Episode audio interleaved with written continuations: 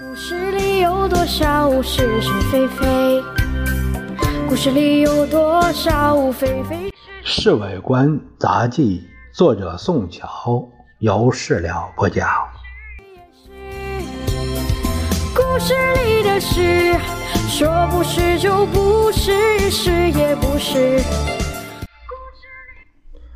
韦国今天忽然从西安回来，说是准备参加先生就任总统的大典。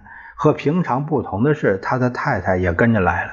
更奇怪的是，连他的丈人、丈母娘拖着一家大小都来京观光。你知道韦国为什么回南京来了？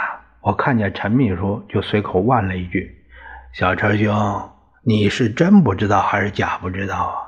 他翻眼看了我一下，一本正经的神情。他不是说……赶来参加先生的就职大典吗？我让他给唬住了，那是表面原因，其实也可以是说逃难来了。逃难？逃什么难？难道没听说延安让共产党拿回去了？什么时候？我大吃一惊，前两天的事儿。这消息没公开呀。怎么可以公开？老杨不知道什么时候进来了。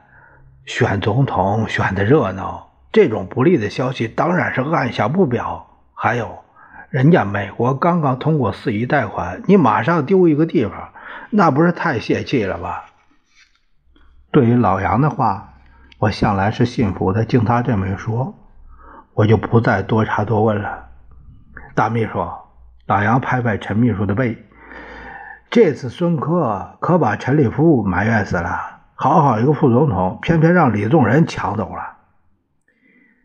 哎呀，也是李宗仁的运气，拍上了美国人。陈秘书很不服气，否则哪轮得上他呀？没有美国人撑腰，先生早就要他好看了。我也这样说。不过美国人怎么会看上他呢？因为啊，他是贵姓，比孙科的实力要足，而且美国人素来不喜欢孙科，说他是机会主义者。那如果陈立夫竞选副总统，岂不是更有希望？老杨又像认真，又像是在开玩笑。陈立夫对于有名无实的副总统毫无兴趣，哎，他倒是愿意。干干立法院长这类的事儿，哈，怪不得他愿意支持孙科呢。原来啊，他想顶他的圈儿啊。老杨哈哈大笑，那倒也不见得。现在孙科当不上副总统，陈立夫的立法院长也就吹了。他可以当副院长啊。老杨讽刺说：“反正都是特任官。”也都得听先生指挥，将来不能算是特任，应该叫提任，因为是由总统提名，再由全体立委投票通过。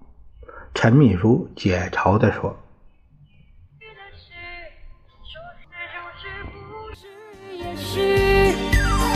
故事里的事，说不是就不是，是。”